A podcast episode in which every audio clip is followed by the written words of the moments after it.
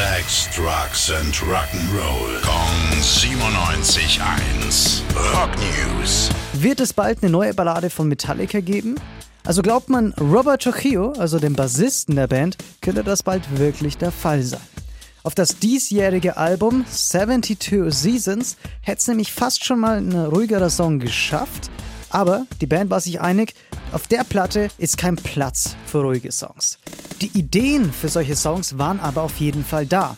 Deshalb müssen sich die Fans noch ein bisschen gedulden, aber wenn man Rob zitieren darf, wird es definitiv irgendwann wieder eine Ballade geben.